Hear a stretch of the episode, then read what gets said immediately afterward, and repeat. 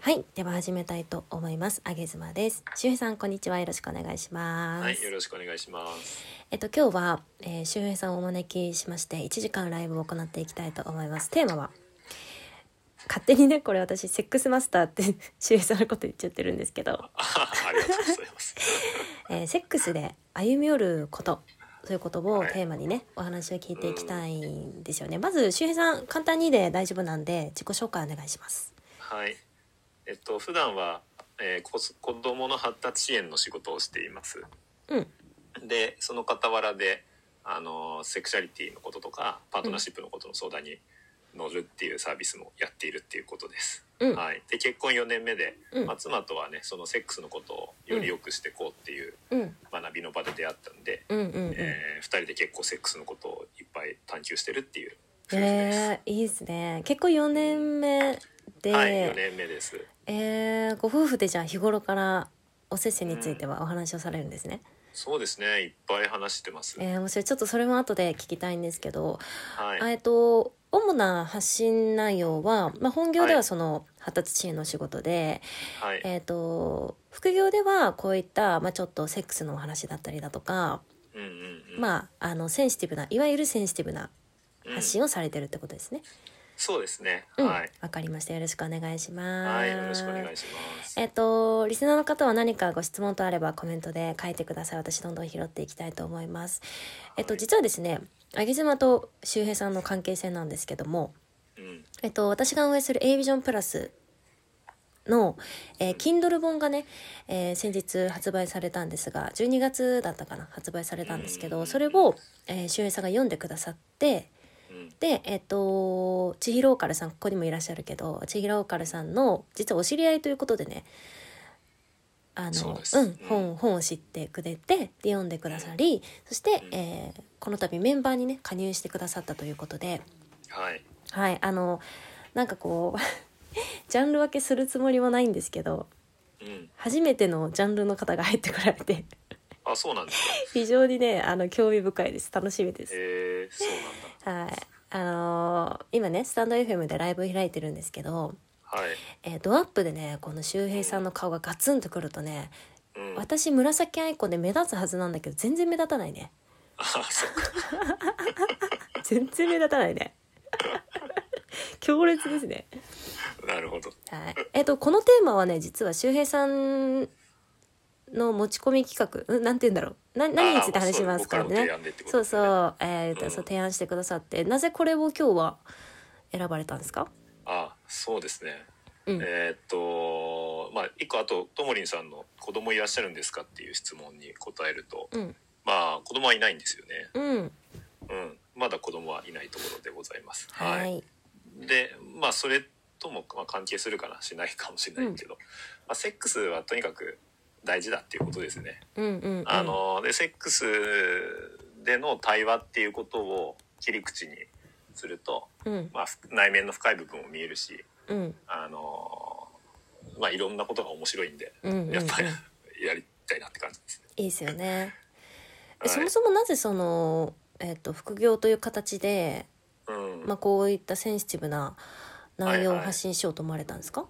あいいですね、うんこれは割と長めに話しても平気ですかい、いですようんご自由にフリーダムなんでね、はい了解しました、そしたらね、まあ、長すぎたら元々私が切ります はーい。まうあ、んもともとセックスについては割と抑制的に生きてきたんですよね。うん家庭も、まあ、両親教師だったりして、はいあの、真面目な家庭だったんで、えええそういう話題もなく育ったんですけどえ、うーんやっぱり、えー最初に付き合ったりっていうか、まあ、20代の頃ね、はい付き合った彼女とうまくいかなかったりとうんうか、んまあ、いろんなことがあっうて、んうんで、まあ、なんかちゃんとセックスのこと見つめ直したいなと思ったんですよ。うんうん、なんかあの、で前に伺ったお話だと大学生の頃のね、うんうんあのパートナーの方とのご経験が、まあ、きっかけでそうですねね振り返りをされたっていう話でしたけど、そうでしたそうでした。うんうんなのでまあまあそうやってでもそういうセックスのことでスキルを学ぶ場はあるけど、うん、あの内面のことに取り組む場っていうのは僕出会えなかったんですよ。確かに。うんうんでまあ出会えなかったけど、うんあの内面への取り組みセックス以外のことではいろいろうん学んできたので、ほうほう例えそのば学んまああの自分をこう内省するとか自分うのんそれこそ使命は何だっていうのを見うんつうめたんりとかうんうん自分の個性を見つけたりするような、はいじいわゆる自己啓発的なセッションね、えまあ、いっぱいやってきたんでー、瞑想したりとかもねありますよねああありますようんうんね。うんであのそのうフレームワークを使って全部セックスをテーマにして、そのフレームワークをやってみたんです自う分自身。んなるほどそしたらかなりね見えることが大きくて、それは例えば、えっとうテーマを自分っていうものから例えばうん自分の悩みっていうもので内省していたものをセックスに変えて同じツールでやってみるってことですかあそういう感じです。うーうんんなるほどね。なんか例えばあの自分の人生をこうグラフにしてみるとかっていうワークがあったりするじゃないですか。はいはいはいうん、でそれをセックスっていうテーマだけでグラフにしてみる。なるほど面白いですね。あとなんかよくあの起業さする最初の時に自分の好きなこと、ワクワクすること書き出そうみたいなのよくはあいるじはゃないいですか。はいありますで。あれをうんセックスで好きなこと、セックスでワクワクすることっていうテーマで書いてみるとか。なるほどねよくある就活のあの自あ己分ーそうそう析そう的自な。己分析とかをうんあのセックスってテーマで全部やり直すっていう。なるほど自分の強み自分の弱みはっていうテーマだったあらそう自そ分うそうのセックスそのういう感じです強みは弱そうみいっう感じですてことですね面白いはい、うんそれででそんな感じでやったら結構自分が見えてきたし、セちックなスのみ悩みもに秀平さんのそっちの強みは一個教えていただいていいでしょうかああそうだねなんだろうな、今だったらうんちゃんとその女性がリラックスしてうんできるセックスを知っているっていう、しそれができるっていうおーこれあの多分ね女性10人と色で、うんうんえっ、と上げ妻だったらリラックスできるおせっせって、うん結構、えーとうん会話多めにしてもらえるとリラックスしやすかったりうんうんするんですよね。うんうんあとは例えば、えー、と子供ね私3人いるんですけど、うんえー、と家族がいるので、まあ、そのパートナーと自分以外の家族例えば子供が、えー、と例えばどっかにちゃんと預けてそっちの心配がなければリラックスできるとかがあるんですけどうんそれってうんどうやって見極めるんですかその女性によって違うじゃないですか。ああいいですね、うまんあそれこそが今日話したいテーマなんですよありねがとうございます、はいうん、だからあの、まあ、セックスで歩み寄るってどういうことかっていうとうんそういうあの習ったスキルを一辺倒にやるんじゃなくてはい本当にお互いに感じてることをちゃんと伝え合う、知り合うってうんいううんうんことがいいですよねっていうのが今日伝えたいテーマなんでうすよね。ーんこれあのテリニャンがね質問くださってる質問というかね書いてくれてるんですけど、うんおせっせを楽しめるようになりたいですとうんうんうんこれ歩み寄りが言うたら、こうお互いでね歩み寄りうがんでき始めた時にうん楽しめるようになってくるんですかね。うん、それは確実ですね。うんちなみでに、まあ、はいステップはふ大きくはいある、い、ろいろあるんですけど一番最初のステップは自分が何で楽しめるのかを知るってことですよねうーんな多るほど分それはねセックスの経験いろんなババリエーションの経験も少なかったりするんで、うんうんうんあの自分が本当にすどういう状況だったらセックスを楽しめるかって自覚できてない状況が多いと思うんですよ、うんうんうんでそれがまず分かることが第一ステップですよねそれってそれに必要なことって過去にそのうん楽しめた経験が必要ですよね。それがないとどんうんんいう要はどういうものが自分が楽しめてるのかって分かんないですもんね。わかんないうーんでまあそれでね、まあ、経験そうそれ卵と鶏どっちがってなっちゃうんですけど、うんそれで僕がやってるそのサポートっていうのが、はい、まあ、ひとまずそのじ自分の他の経験他の人生領域の経験から紐付けてみようっていうのをう提案してます、ーんうんまあ、大体その対話が対話が大事って今あげずまさんおっしゃったけどはい多分それってセックス以外の場面でも大事なんですよねあげずまさんにとって。うんうんだからそれってセックスでは経験してなくても、うん人生の他の領域で経験してることうんでほこういうのが好きだっていうことが多分セックスにも転用できるんですよ、なるほどじゃあもしもう結構初めの段階からうんそのセックスが苦手とかどうもちょっといい思い出がないなとかね好きな相相手なんだけど心から楽しめてる感じがしないなっていう方はうんちょっとそれは一旦置いておいて自分の人生の中で自分が喜べることとか楽しいこととかを出してみるっていうのがまずステップ1ですね。まさにそうですうね。んあの実際そういう感じです。あの人生経験のその好きなことを整理して、うんうんうん、じゃあセックスだとどうかなって見る方がうん多分やりやすいと思います。これ周平さんちょっと市場を挟んでしまって申し訳ないんですけどうん。あの手首とか縛られるの好きなんですけどああなるほど。これあの今までの人生でそういう手首を縛られるとかうんうんうん。その拘束されるのが好きって思ったことはなかったんですよね。うんうんただふとしたことがきっかけにはいはい。あすごくこれ好きって思っちゃったんですけどこういうことあもーそうなんだありえたりするんですね。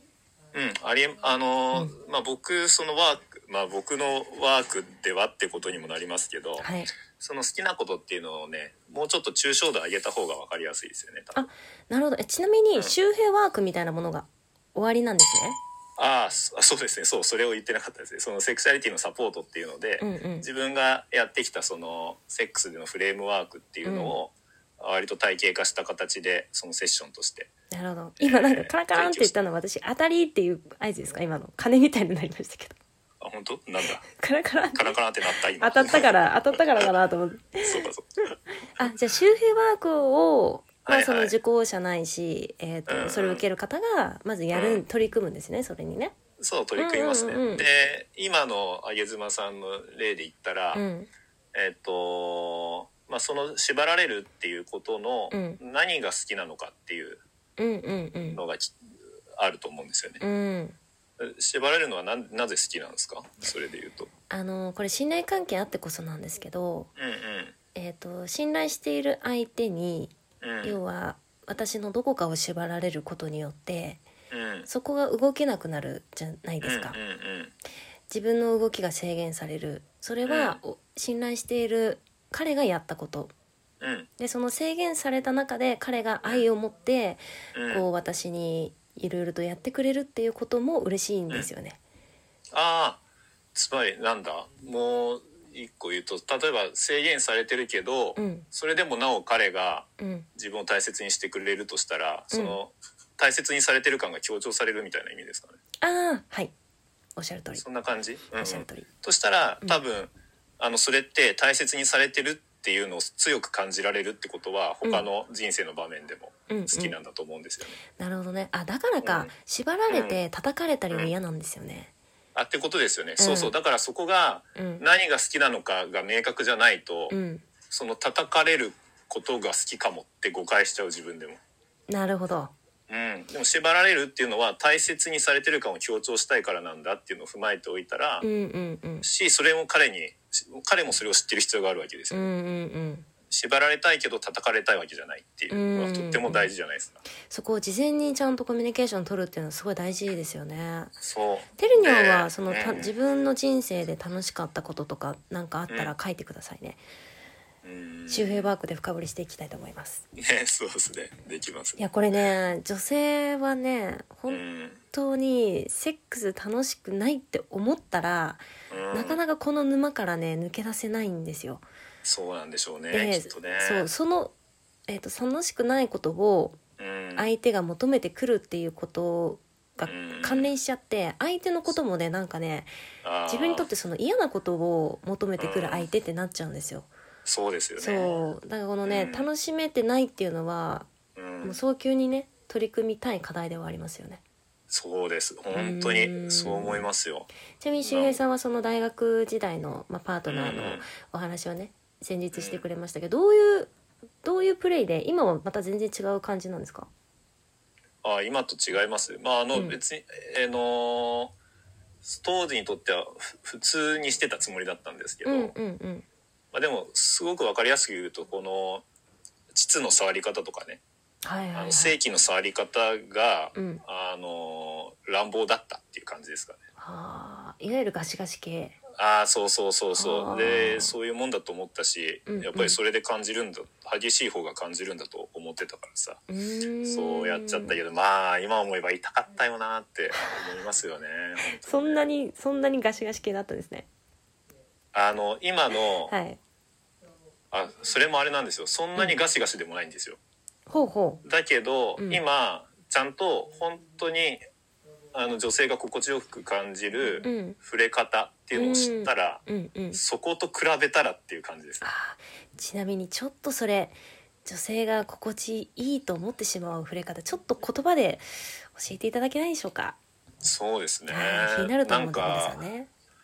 ねあのタイミングもありますけどねタイミングがめっちゃ大事ですけど、まあ、タイミング話すと長くなるんで、タイミングを、えあのちゃんと踏まえた上でええっていう中で言うと、えうんあのまあ本当触れるか触れないかぐらいのうーんだったりしますし、うんあうんのあ男性にも伝わりやすい、はいえっと例としては僕化粧ブラシの話をよくするんですはあの化粧ブラシをねこの間妻に触らせてもらってびっくりしたんですよあはいあのこのすごい繊細なんですよねそう感パッ覚がサーってねそうで、うんうんちょっと待てとこんな繊細な感覚をうん毎朝当たり前のように触れてんのかと思って、はあでしかもそれがね100均のだったんですよ はいだから100均でこの繊細さのクオリティ求められるのかって思 ってあなるほどでだん多分はい化粧ブラシ触ったことない男性多いと思うんで、はいそれはぜひ味わってほしいその化粧ブラシのタッチがうん最低限ってことですよね、あー最低限があの化粧ブラシのタッチでセックスの場面だから、うんでしかも正規顔に触れるのが化粧ブラシだから、ええ正規に触れるんだから化粧ブラシよりも繊細にっていうその基準ですねなんかもう周平さんのこのひげと眉毛が私化粧ブラシに見えてきちゃったいいっすねそれよかった笑っていただいて面白い、よかったです本当おっしゃる通りでうんうん、それいいですね化粧ブラシをうんちょっとこう手で触ってみてもらう手に押し付けてもらうだけで、うんうんうんうんこんなに圧がないんだって思いますよねそうですではあ顔でそれですからね皮膚でそれだからそうですねそうですね粘膜部分なんかもそうですうもねっとってことですわ私これ思うんですけど男性にね、うんどうやったらここ理解してもらえるかなと思ったこと時があってはいはいはいあのー男性鼻の穴あるじゃないですか女性にもありますけどうんうんうん腹の穴にその、えっともうおっさんのもうガッサガサのおっさんの、うんまあ、ハンドクリーム一回も塗ったことねえみたいなガッサガサもうささくれまみれのおっさんの爪も伸びきったおっさんのぶっとい親指を自分の鼻の穴にグッと押し込んでグリグリグリってやられてみっていうあーわかるそれそすのごいわかりやすいそのその痛みですわかるなそういうことですよねもうそれ指き伝わりやれいすいにしじゃてないですって思うじゃん爪切ってよって。かなるよなせめて入れるなら爪切ってさささくれやめてよって思うじゃん、深深爪しろよと思うでしょわかりやすいじゃないですかそれじゃあこれからこれ使ってもらっていいですよ化粧ブラシと合わせてあセットでいいねっセッすかトあいいっすねでこれ言ってもらってはいそれ伝わるななるほどねじゃあその化粧ブラシうんうんを意識して今はうんやられているってことですね、そうですね、うんうんうんあの化粧ブラシ以上にっていうことを意識してますねわあ素晴らしいね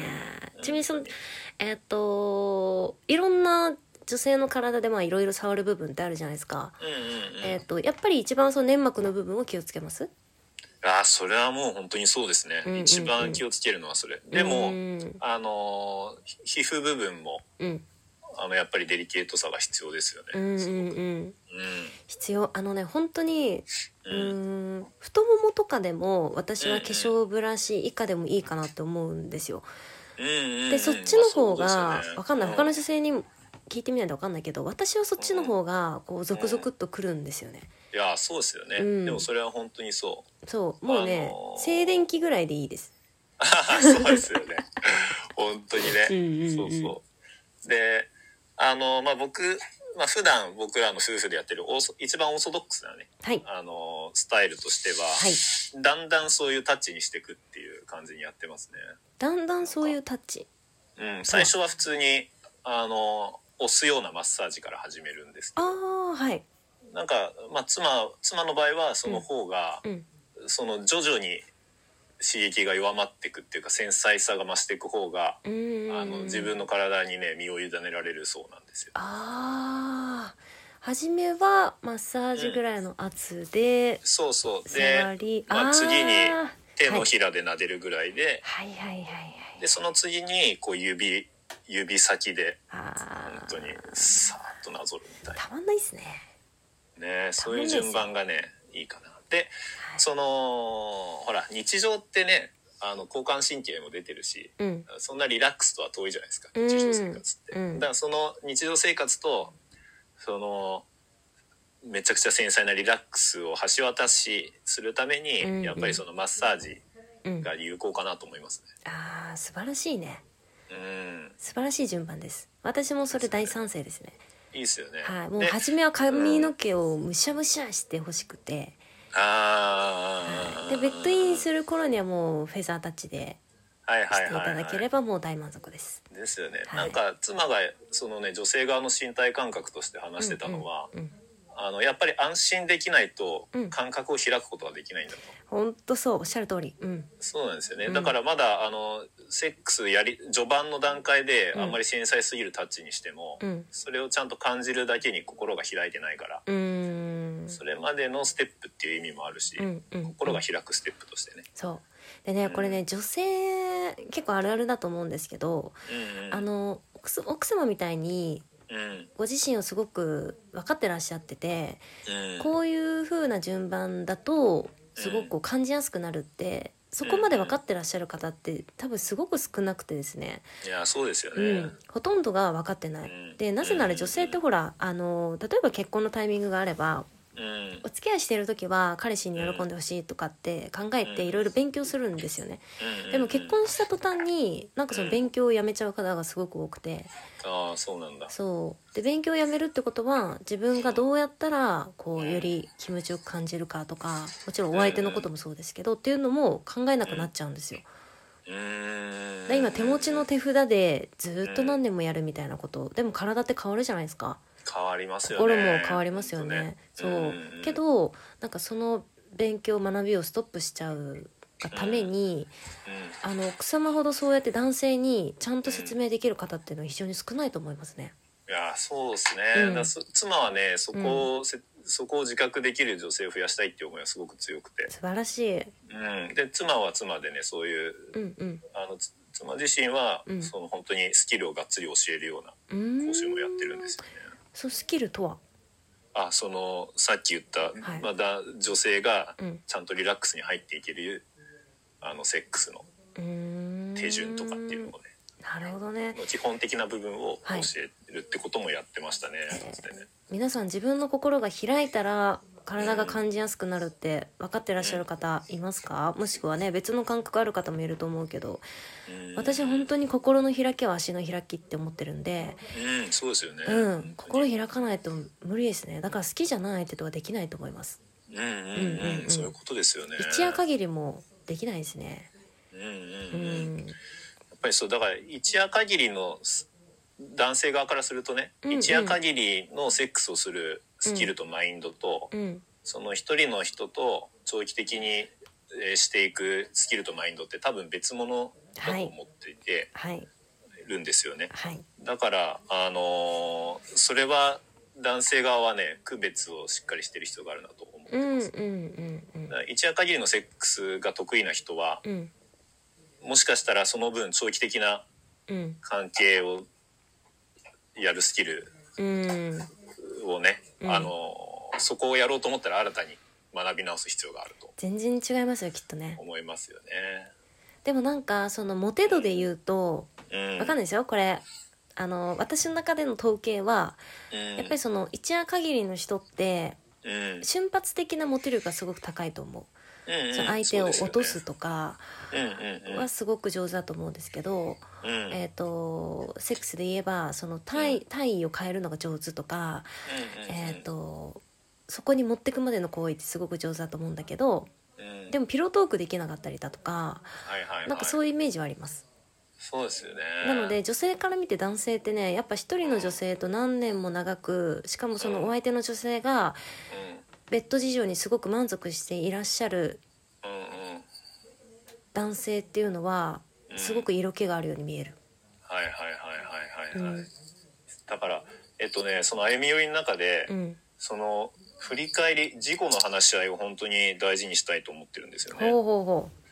あのーで女性はさっきあのよくここで今まででき出てきたようにうはい。事前には自覚できていなかったりうん、体験が少ないからう、ん、やってみて分かることって多いわけですよ。そうですこね。れが自分が好きなんだとか嫌いなんだとか。うんうんだからあのーやっぱやった後にうんうん。改めてどうだったっていうことを明かし合えるっていうのがすごく大事だと思っている。へえそれあのーマスターは今日マスターって言わせていただきましたね。セックスマスターはうんあのどんな感じでそのどどういうタイミングでその振り返りをされるんですか終わってすあぐー要はペロトークぐらいの時はいはいはいはい。これはね、はいあの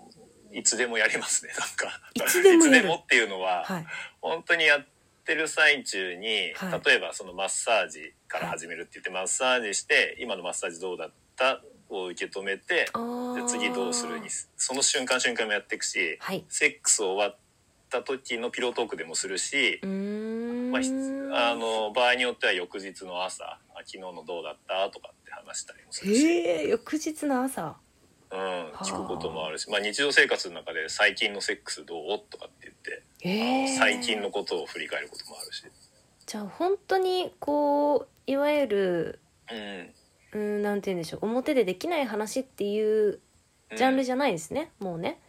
マスターと奥様の中あーで日もそうねですねまあねそのもともとねセックスを学び合う場で知り合ったっていう、うーんあの夫婦でもあるので、うんうんうんあのそこの話し合いはもう当たり前もうちゃんとしやるのが大事だよねっていうのはお互い共通認素識は晴ありらますよね。しいなだってもううん食べ物レストラン行った後の感想言い合うみたいなそれがレベルってことであすね本当本当そういう感じですそういうさっ感きじでのすカレーどうだったみたいなねそうそうそうそううーんそういう感じなるほどね、それでもそういう要はオープンな奥様だからこそできるっていう一面もあります一面はありますうん一面はあるでうんもし今の問いをね、うんじゃあオープンじゃない奥さんにおと男性がどうするかっていう問いとして答えるとすれば、はいでもそこは男性がね心を整える必要があるんですよね。はあ男性がそう、うん要はよく聞くのはねその、女性側の難民として聞くのははい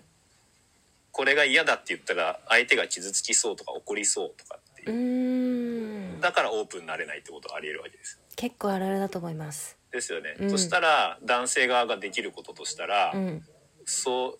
そうやって自分のやったことがうんあの満足してなかったって事実を受け止める器を作るっていうことですよ。はあ確かに女性って言わない女性すごい多いんですよこれは、えっと、セックスの話だけに限らず、うんえっと、例えば旦那さんがこれを言ったら傷つくだろうから言わないでおこうってその言わない選択をする女性すごい多いんですよね。そうですよね。なんでかって言ったら女性ってすごく男性のことを観察するのでうん相手の今日の器これぐらいだなとかうんでも昨日の器の方がキャパあったなとかすごくねその長い目で器の容量を測ってるんですよねいやーわかるそうですよねそう本当にだからそもそも器がちょっと小さい相手にはそもそも言わないと思います、ですよね。うん、その小さな器が空っぽでいけそうだなって思ってもいやこれ言ったらすぐ溢れそうだなやめとこうってなるんですよねそうですようね。んいやすごくだからうんマスターがおっしゃられたそう器そうそうっていうのはあると思いますねですよねう。んだから、あの男性側はね、うんこの人はセックスにオープンじゃないっていうことよりはう、んままあ、他の人にオープンじゃなかったとしても、うん俺にはオープンだっていうさ ああのー関係にしたいじゃないですか。はいはいはい はいでで俺にはオープンななってるんだってことに誇りを持ちたいですよねう男んはうね。んうんそなるほどねてりにゃん私も本読んで勉強中偉いね本読んで勉強するの偉いと思いますようねうえ、んそうまあそこかな、まあ、僕もあのキャパ波が確かに言ったように、昨日のキャパと今日のキャパ違いんですよね確かに結構男性違いますよね男性違う今日どうし本たっていう時あるもんね当にああ本当もうね、うんほん、本当すぐ溢れる時とかあるキャパ しかもさそれが女性にバレてないと思ってるじゃないですか、ね、今日もうそうかもしれなタい、ね、ンク満タンなの顔に出てんのにみたいな時ありますよねそうだよね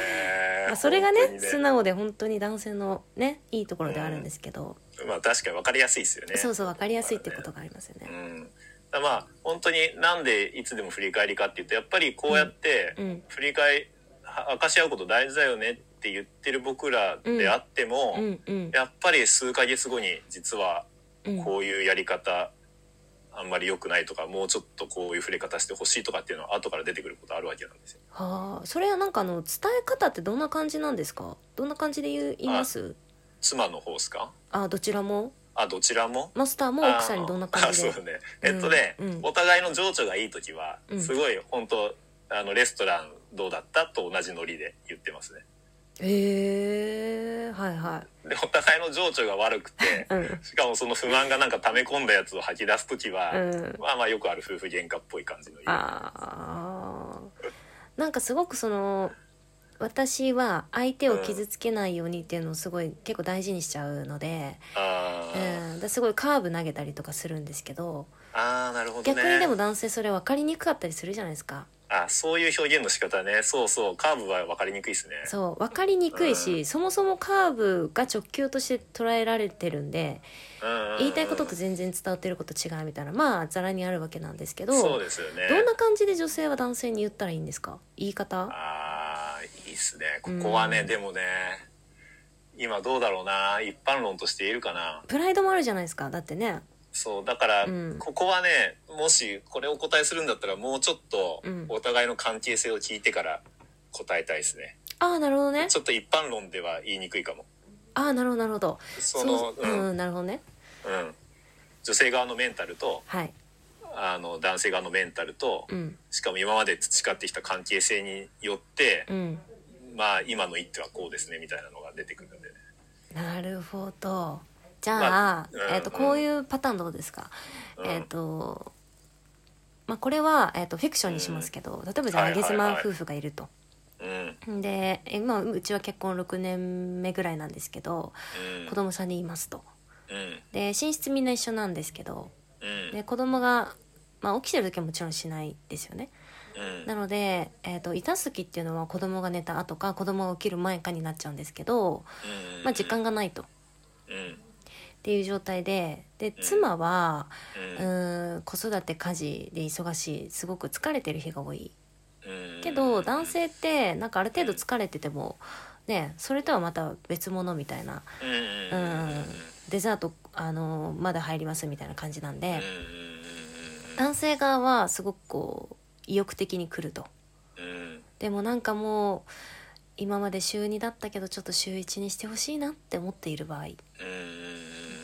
んていうのはどうやって伝えたら傷つかずなにるねほどね傷つかずにね週1にしてもらえるんでしょうかそうですね、大前提としては、うんあのセックスの気分じゃないってことと、うんあなたが好きであることは別であるっていうのをちゃんと、ちゃんと伝えた方がいいですよね。はあそこがへえそこを多分うんう一ん体と思って受け止めちゃう男性は多いと思うので、あセッあクスを拒んでることははいあなたへの愛情とは別の要因でそうなってるっていう、はいであるってことをうんうんあの落ち着いて伝えられたらいいですよね。ああそれはもちろんあれですよねあのー要はお誘いがあったタイミングではなくて例えば昼間とかそうそうそうそう全体のそうなんですよ、うんうんそこの違いが分かるといいですよね。うん冷静な時にっていうことですね冷静な時にそれを、うんまあ要は冷静な気分でというか、うんあのうんうん相手を責める、まあ、傷つかないたためにっていう観点でいくと、うん男性を責める感情がうん、おだ落ち着いていてうん、ただただちゃんと事実とか自分の思いを穏やかに話す、明かせるっていうことがとてうんうもん必要かなと思います。なるほどじゃあ伝え方としては例えばこの場合だったら、うんえ普段自分はまあ子供も3人いて、うんまあ、基本的にそんなにこう、うん、元気いっぱいの時が少ないとうんうんうんなので、すごくそのセックスをするっていうことは自分にとっては、まあ、睡眠時間も削るしあの体力も使うんで疲れることなので、あなたのことはとても好きだけれども週1ぐらいがいいなと思ってるっていう言い方だといきそうですか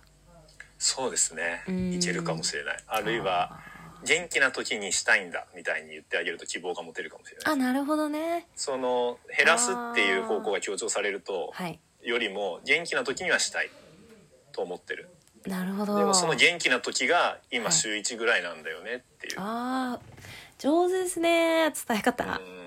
上で手すると、うんあの男性は何をきゅ協力するポイントが見えてくるわけですよ確かにあそっかと疲れてるから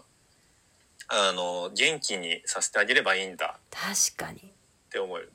そしたらちょっと家事、うんじゃあお風呂は僕やろうかとか言ってくれるかもしれないですねあそうそうそうあそうありがとうそしたら元気になれるとかって言ってそしたら疲れが減るから、はもいっとセックスしたくなるなとかっていうと男性はその希望が持てるのでね、 上手に男を転がすねマスタそうかー上手 だーそれいいねだからねとねもりそれいいね喜んでほしいからね男性はね女妻にそっちなんですね回数減らしたいんじゃなくてそうそうこうすると嬉しいっていう方、うはあ勉強になるなあん、ですねあうんのここのともりんはどんなのが好きかっていうのを旦那様に聞くそうですねああいいですねこれね私ねあのインスタ経由でう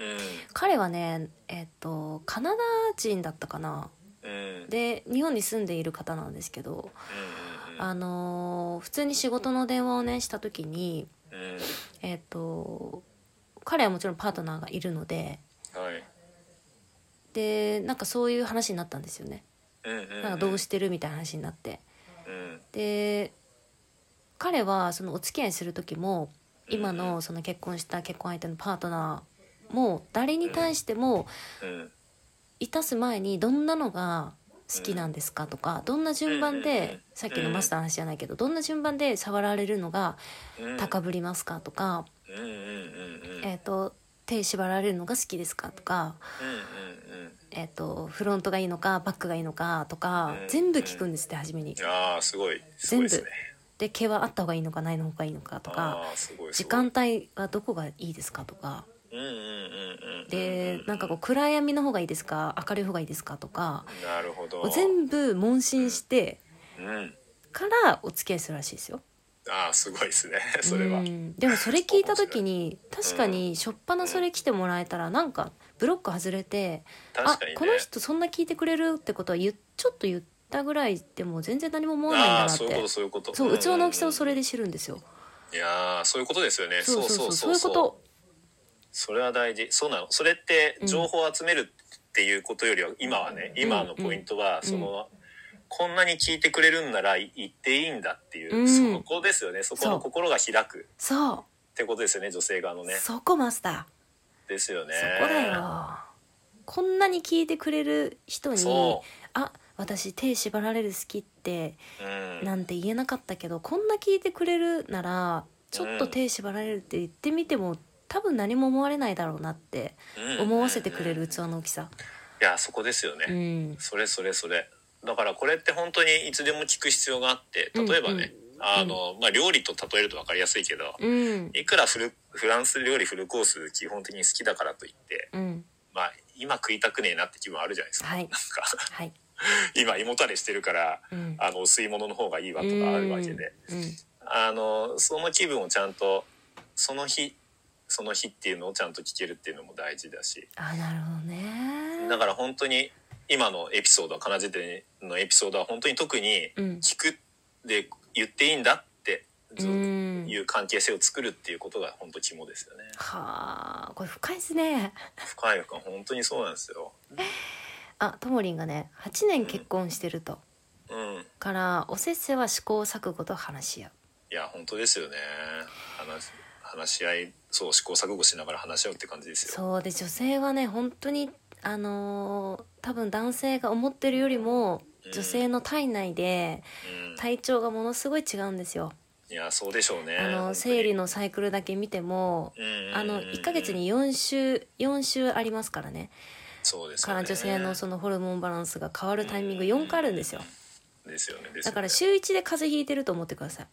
あー大変だなそりゃそう風邪ひいてるけそどれ 大変だな,、うん、なんかその病病気ではないしね生理ははいはあいはいはい、の要は咳ばっかしてたら周りに心配させちゃうからうん咳止め飲んだりとかってする方いると思うんだけどそんな感じで何かしらこうコントロールしてあんまり表に出さないようには工夫してるんですよね。なるほどねそうだか大らい変だつでもこれが好きとかっていうのはやっぱりマスターおっしゃるように違いますね。違いますよね、うん、絶日対によってね全然違うと思う。そうそうそうだから本当にいつでも言い合えるっていうのが、あと私嬉しかったのがうん、あの男性がが、えー、と私こう見えてねあんまりねあうんの自分から言えない人なんですけど、ああそうなんだそうそう、ん男性側から、うんえっと、僕はこういうプレイが好きって言ってきてくれたんですようーんなるほどこれは私言われてすごい嬉しかったですねああすごいすごいなんかそれもさっきいいですのねカナダ人の話なんでに似てるんだけど、うん相手からうんカナダ人の場合は質問してくれるじゃないですかでうんも、うんこの私の話は相手が自分の好み言ってくれるだったんですけど、うんうんうんうん相手から言ってくれるとあ自分もちょっとこう縛られるの好きとか言ってもいいんだと思えあたあんなでするよほどねいいですねねそうそうそうなんかそううんうん自分から晒していただけるっていうのは非常に心が開き大や事ですすよいねと思いますうんいやでもう一個ねこのまず今までは、はいす何が好きかを言い合えるっていうプロセスをちょっと丁寧に話してきたわけですスけテッどプ1でしたねで言い合った後のこともやっぱり大事にしたくて、はいでお互いがねこれが好きって言い合った時に、うんそれを全部受け入れていたら多分自己犠牲になっちゃうので、うーんあのそこはそこは目指さない方がいいと思うっていうのも伝えたくて。ほうほあのーでやっぱり自分の好きと相手の好きの接点を見つけていくっていうう、うんうん、視点に行きたいんですよね。うんでそこが一番面白いところで例えば、うんうんあの縛られる、まあ、上妻さんの例でいくとねうんうん縛られるのが好きだと上妻さんちょがっ。とあんまり大きい声で言わないでください よ恥ずかしいじゃないですか確かにではいでも例えばあの男性側がうんそれは嫌だっていう場合があるじゃないですか。うんうんうんっていう時にどうするかっていうとさっきの抽象度を上げるっていうのは大事で。ほあのより本当に伝えたいことは上妻さんが好きなことはあの、うん大切さを強く実感したい大切にされてる感を強く実感したいってことなわけでうはいで男性側が自分が負担なくできるやり方でうんそれをやるっていうことを見出していけばいいんですよ。なるほどねそうでその具体的な手法は無数にありえるわけなんですよ。はいはいはいはいそう抽象度上げるそうだうから例えばわーなるほどあー本当にそういうことです男性側もそうですね、うんうんうんまあ、逆に男性側が縛りたいって言ってて、うん女性側が縛られるの嫌だって時に、うん相手が好きだから付き合ってあげようっていうと、うんまあ、自己犠牲的になってね結局長期的なパートナーシップには、うあのんネガティブな影響出るんでうんでその時はもう同じプロセスその縛りたいっていうことで何をしたいのっていう、うんそのそこの何が望んでるのっていうのがあって。うんうんうんまあなんでしょうねちょっとわかんない僕はあんまりその願望がないからわかんないけど例えば男性が縛りたい女性は縛られたくないっていう場合はちょっと抽象度上げると、縛りたいっていうことの裏側に、うんうんえー、と女性がすごく自分のやりたいことをやっている方だと。うんうんでうんなんかこう自分の元から離れていっちゃうような気分になるからあー近くにいてほしいんだと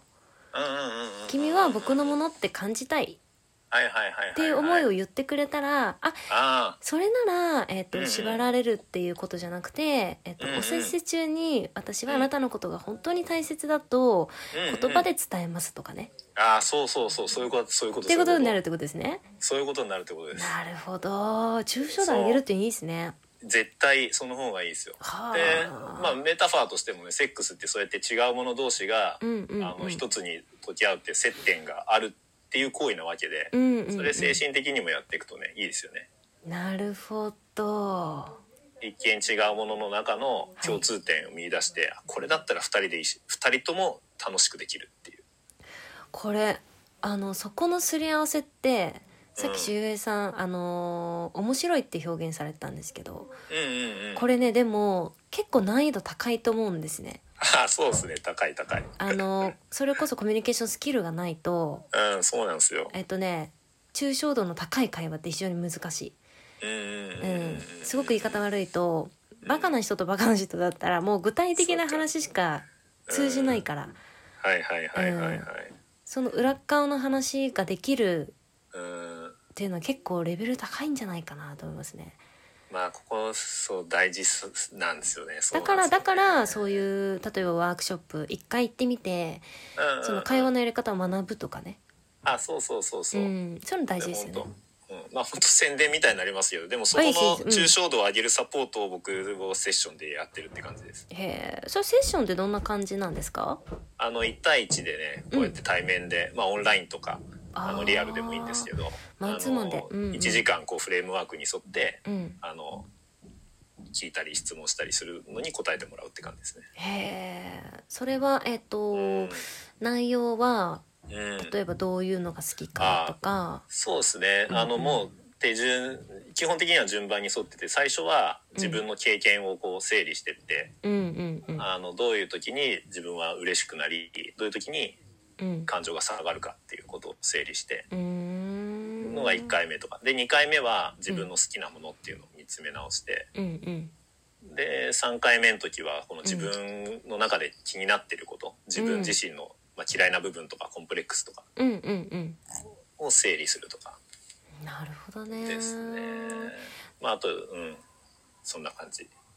それを1時間行うってことですそうね1時間ずつうんなんか連続講座でやっていくって感じですね。あそうなん何回ぐらい講座はあるんですか全部でそうフルコースでやるとうん9 18回ぐらいなんですあーよ。で 各テーマをうんうんその人生のこと、人生っていうテーマで整理してうんでその次にセックスのことやるって感じで進んでいくんうでーんまあ繋がってますもんねつながってるつながってる。なるほなどんねで、まあ、全部でやると18回で、うんうんまああの入門編みたいなやつだと4回で終わうる。ーん、まあ、大事なことですよこれなんかこう何でもそうですけどなんうかん我流でねそのうん物事をうまくしようってね考えるとうんうんもう私もだいぶいい大人になってきたんでわかるんですけどうんうん、我流はやっぱね時間もかかるし 確かに。あの間違ったやり方でやっちゃうと全部無駄になるから、ううん、やっぱねその背中を押してもらうその道しるべ的なものはプロにお願いした方がいいですよね。うん、そうそうそう、うんそれはすごいねいろんな分野でありますよね、うーんともりんがね他の人に取られたくないと夫に言われたああなるほどなるほどあーやっあぱなるほどねそのそういう気持ちあるんですね、うんうんうんうんへなるほえそっか抽象度上げそう私ねこれすごい思うんですけどだから日常会話をしていてどうん、うんあ、この人とは体の相性合うなっていう人ってやっぱね男性わかりますそれ体の相性僕合うなって会話して僕わかんてねえな体の相性わかんないえこれ女性特有なのかな私どうなんだはろう会話しなんでもない会話ですよ普通うんに仕事上の会話もそうなんだけど会話しててうんうんあこの人とは合うんだろうなっていうのは分かりますわよ。かるんだ、んえー、そうなんだうん、どうやってわ かなんで感覚直例え感ばで例えば今はうん話をしたその抽象度の高い会話ができる人ああなるほとどねかは、そうですよね、うん、お上手なんだろうなとかね。でも確かにだから要はあのーそういうお互いの願望うんお互いがやりたいの願いの接点を見つけるって作業は、うんセックス以外の場面で、うんね無数にできることなので、うんうん確かにそういうことですよね、うんそれが普通の日常会話の中でできるかどうかがうん、セックス場面でできるかどうかにもう圧倒的につながるし延長線ってことですね。延長線ですね。うでんよく出るように女性は本当に心の開きがねうん股の開きってことからいくと、うん日常会話で心開ける相手って、うん、まあ、セックスでも心開ける可能性高いですもんいね。やほんとそうてかもうイコールじゃないですかそれ、ってことですようん、ねイ。コールだと思う。やっぱ男性男そこは多分男女の体の違いとしてうん両者踏まえておく必要がありますよねきっとね。あーこれ聞き男はたかったんですけど男は何の脈絡もなく性欲が高まるんで。そうあの男性ってうんなんでその気持ちがない人もいけるんですかう、ん、ああでもそれはなんででしょ うねちょっとね、それは創造主に聞いてみたいですよ本当あのなんでそういうふうに作ったんですかって感じですよえあそれのマスターものこせいれですかすごいねあの男性側としてすあのなるほどと思ったんですけど、うん前歌舞伎町の、を通る用事があって新宿に用事があってねはいで歌舞伎町風俗街を歩いてその目的地まで行ったんですけうど、んうんその風俗街歩いてる時ってうんセックスしたくてたまんなくなるんですよへえでもうムラムラムラムラしてほんと看板に寄せられてく気持ちが入っちゃったんだでけすかどあのー風俗街抜けたはい抜けた途端にスーって引くんですよへえそんぐらい脈絡なく性欲が高まるの男性脈絡なくっていうか前後の文脈関係なくってこと、その場の刺激だけでなるんですよね性欲がねそのなんか女性はまあ体の構造上を、まあ、やっぱこう受け入れるうん、うんうんうん入ってくるっていううんうんそうのですよねあるじゃないですか。で男性はそそれはうんうんうんう入ってくることはないけどうん自分が、まあ、入れるとか行くとかっていうことになるからうんなんかまあだから女性はいろいろとこう情報収集してからじゃないと、そうですよね、うん、誰でも彼でもね受け入れてたらもうほんとほんと大変ですからね。そうそれはあるよね受け、うん自分の体に入れるんだからうんよっうんぽどですよでしかもセックスの後に自分の体に変化が生まれますからね妊娠出産っていそうそうそうそうですね。ね、でそうなった時に不用意にはできなくて、うんまあ男性は本当にそのセックスした後も別に自分の体に大きい変化はないわけなんで、うん確かになうんその場前後の文脈いらないですよね。あの裏めぐさんが書いてくださってますけど料理うまい方はとこ上手ですかとあーどう思いますどうなんだろう料理うまい方はとこ上手かどうかな関連性あんのかなうーんおそらくですけど、まあ、料理ってほらうんマルチじゃないですかうんうんこっちの鍋でこれをやり隣の鍋でこれをやりはいはいはいどっちもにに似てる間に包丁トントン叩くみたいなではいはい分はい量もちょっと味見つつみたいなことをするのでなあーんかなるほどねそういう意味ではこう器用器用でいろんなことに気が利いてみたいな印象はありますけどねあ。ーそういうことかうんそういう意味ねまあすなるほどそれはあるかもしれない、うんでもう一個、まあ、今日の文脈でいくと、うん料理がうまいっていうか、ううんまいっていうのがうん今のその相手が喜ぶ料理を作れるって意味だったら完全にとこ上手ですよねああ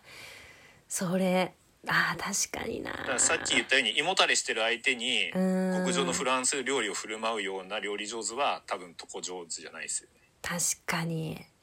それはもう完全に G 行為ですねそうそうオナニーですようねんその料理上手はなるほどなだからそのそこら辺じゃないですかね多うんう分んうんだ結局コミュニケーションがうん取れる人は上手かもしれないですねああ多分ねそういうことになるんだとうん思いうますねんうんっていうことはもう日常会話でやっぱ分かっちゃいますね、わかりますよねうん多分そうだと思う本当にこれともに女性が食べる男性は食べられるという意味ですかねこれなんだろうだからどんな男性か吟味するってことああそういうことね体に入れるからねってことねああそういうことは体に入れるっていううん話か。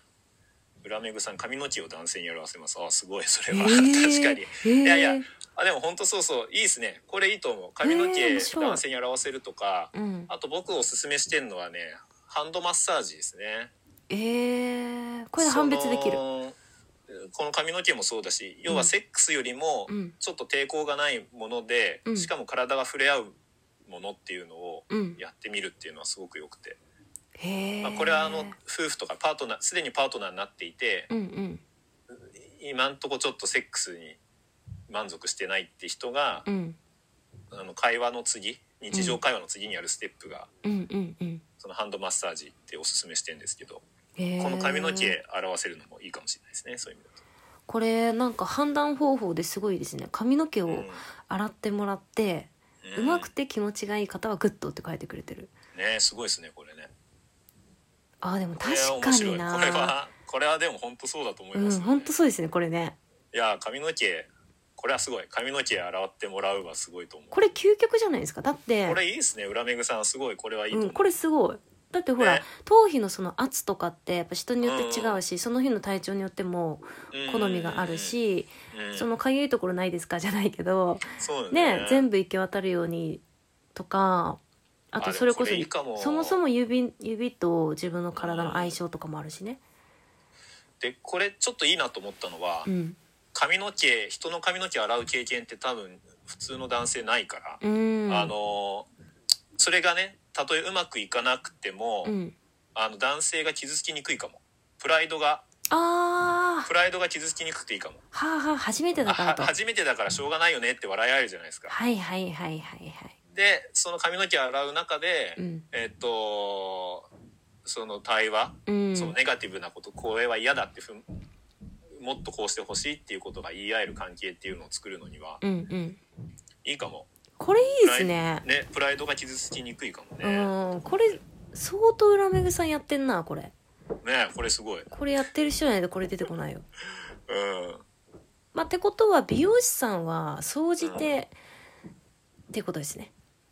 美容師さんね確かにね総じてですね美容師さんねうまあんそれがプライベートでもできればね、っていうことですねそうそうそうはあこれなんか今日キーワードすごい使えそうなの出てきましたね化粧筆を触ってもらうとかうんうん髪の毛を洗ってもらってまずちょっとチェックしてみるとか、うんうんそもそも抽象度高い会話この人できるかなとかねうんうんうんうん大事ですねなんか相手に気づかれずにいろいろチェックができそうまあ確かにねう本ん当にねちなみにちょっともうお時間があれなのではいあのマスターがいろいろいろんな人とね、まあ、お話ししてきた中ではいこの人は上手そうだなって思った方っていらっしゃるんですか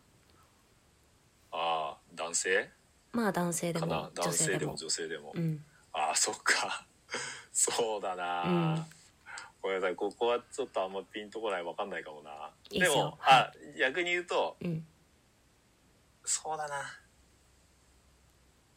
はっきりどうあちょぞっとはっきりはっきり答えられないかもでもそれは誰でもその素質,、素質はあるっていううん前提で言いますねはい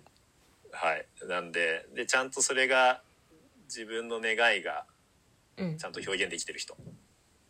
おはうーまいだろうな自分の願いを表現できてるそうですねはあ純粋な願いを表現できてる人はうまいと思うえそれ具体的にどういうことですか純粋な願いっていうのはこうしてほしいとかっていう話そうだなもう基本的に言うと愛してるっていうのがちゃんと心から言える人って感じかなはあ好きだよ好きだよっていうことがちゃんと心を開いて言える人、私あんまり言えてないんだこれそっかそう恥ずかしいって思っちゃったりするんですよ好きだよが言えねるっていうのが究極の心を開いた状態かなって思って本当その通りですよマスタうんねえーマスターやっぱマスターだ皆さんやだともりんが好きだあげこの人すぐ言えるんですよこういうことこの人は言えるんだよないいですねパッカンしてるもんねばっかりしてます、うんじゃあ最後に、えーもし何かマスターから、えー告知や言いたいことや、えーこの度のあげ妻へのクレーム等あればお願いしてもいよろやしいでしょうかーでも本当ありがとうございます楽しかったですねなんかセックスが良くなることでうん世の中良くなると思ってるのでう、んうん、なんかそこねあのいろいろまたお話ししていきたいと思います嬉しいありがとうございますはいじゃあえっ、とまたねこのテーマについてはまあいろいろと本当にいろいろ多分お話をされてることがマスターもありますんでマスターは日頃は YouTube ですか、発信メインそはうですね、うん YouTube と Facebook がメインです、メインで発信をされておりますんで、これリンク付けされてますはい YouTube はいリあンク入って付ますけさうれん、てますじはい、はゃああの皆さんぜひ YouTube に飛んでいろいろと見てみてもらえたらと思います、またあのーお招きさせていただきますんでい、ありがとうございます、はいよろしくお願いいたしますよろしくお願いしますはいじゃあ皆さんありがとうございましたはいはありがとうございますーい失礼しますはーい